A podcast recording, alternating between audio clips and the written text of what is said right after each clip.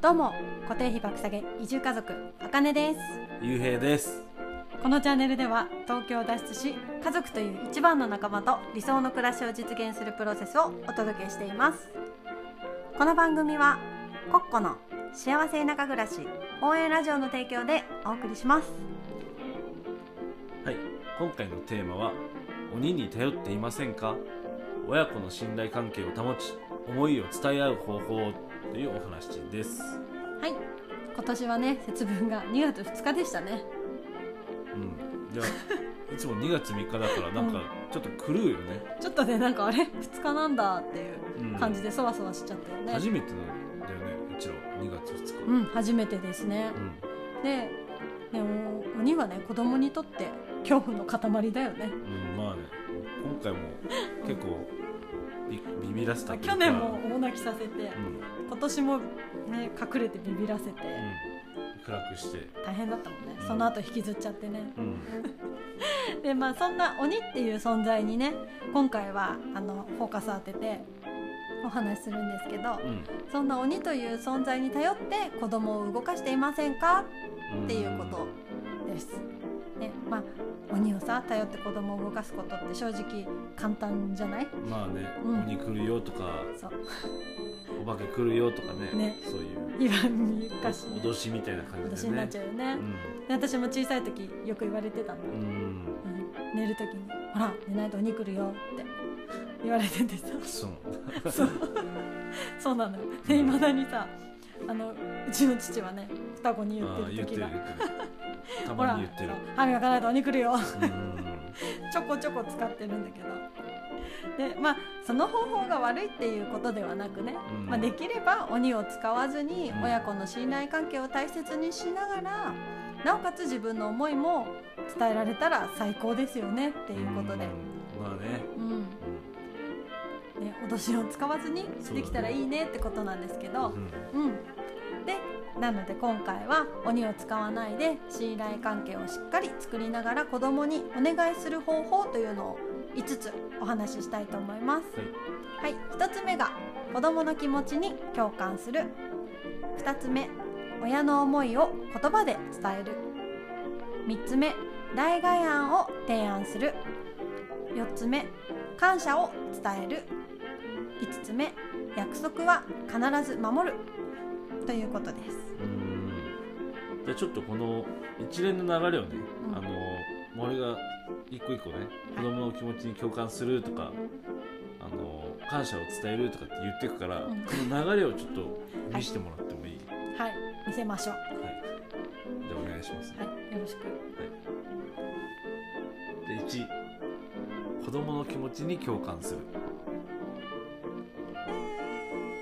あ、ねえ、まだボールで遊びたいよね。うんごめんね。でにす。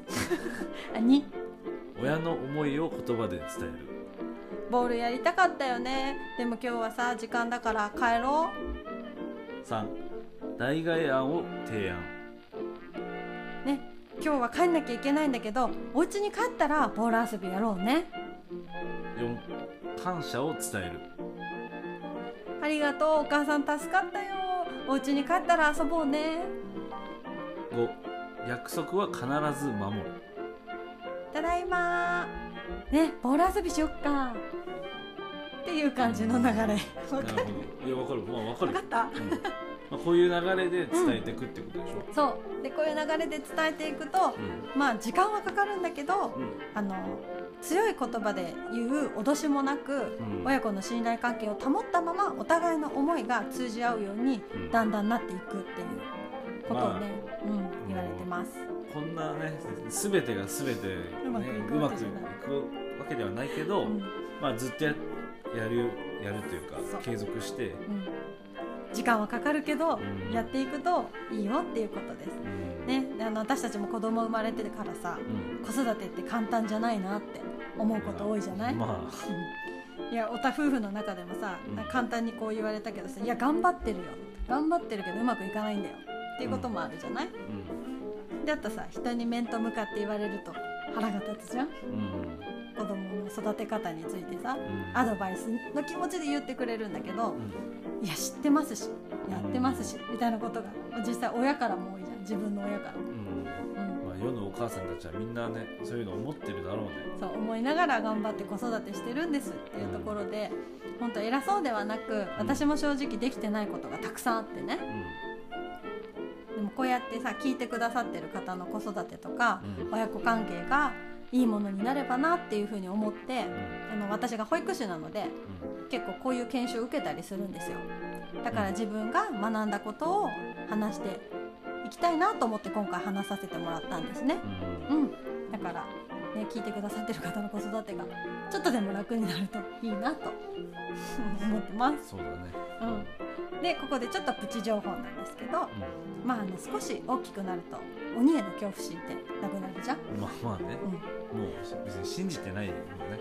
そうだんだん信じなくなってくるじゃん。うでやっぱ親の話に嘘があるって見抜き始めるそうなんですよ。ん。子供もねだからその言葉一つで親をバカにするようになってくる。いつまでたってもその鬼来るよとかって言ってたらいや鬼なんかいないでしょっていうね。いないでしょっていう段階まで来るし、うんまたそう違う言葉で嘘をついた時にあまた嘘ついてるわっていう風にちょっとなんか頼る鬼とかそういうものを頼らないとこの人は僕の言うことを聞かせられないんだみたいないう風にバカにすると。そうバカにしてくるそうなので、うん。なるべくそういうのは使わずにやるのがいいよっていうことを学びました。うん。はい、なので今回は鬼に頼っていませんか？親子の信頼関係を保ち思いを伝え合う方法。1子供の気持ちに共感する。2親の思いを言葉で伝える。3代替案を提案する。4感謝を伝える5約束は必ず守るというお話をさせていただきました。うん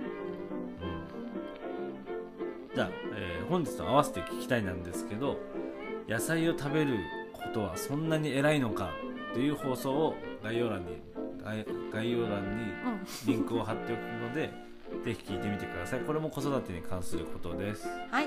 では今日も聞いてくださりあありがとうございました。またね